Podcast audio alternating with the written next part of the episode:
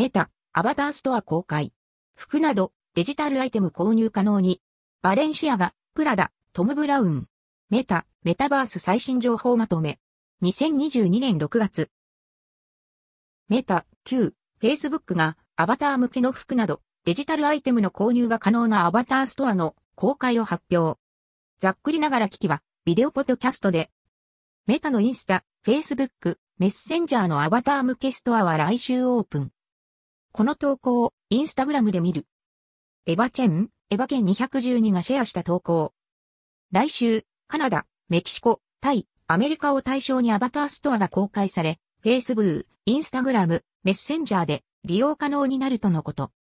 対象エリアのユーザーは、バレンシアガ、バレンシアガ、プラダ、プラダ、トム・ブラウン、トム・ブラウンのデジタルアイテムを購入できるとのことです。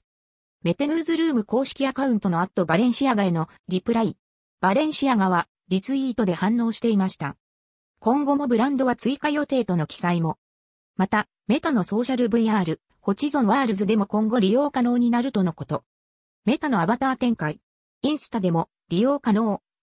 アバターストアは日本は対象外のようですが、すでにアバターの利用はインスタでは可能になっています。Meta のメタバース構想あれこれ。リアル代替世界？ソーシャル VR、 Horizon Worlds。 Meta が Meta Quest 2などで進めるソーシャル VR、 Horizon Worlds は先日ヨーロッパにもエリア拡大。VR 空間で友人と遊んだり、ワールドの作成などが可能です。先日、音声コマンドでのオブジェクト作成や配置などの話題も上がりました。バーチャル空間で働く、 Horizon Workrooms。バーチャル空間での働き方、 Infinite Office 構想から展開中の Horizon Workrooms。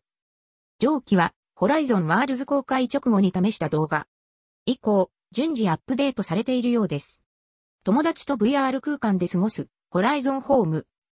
そして、近日中に Meta Quest 2で友達を招待して、アバターで一緒に動画を見たりできる、 Horizon Home の公開も控えています。VS フォトナ、ロブロックス、Facebook ゲーミング、クレーター。ゲーム方面にも加速中のメタ、Facebook ゲーミングでは簡単にメタバース空間の構築が可能なクレータを公開。メタはゲーム方面に以前から注力しており、現在では Facebook ゲーミングからインスタライブへ同時配信などの話題も浮上中。SNS 関連の最新情報は Twitter やポッドキャストで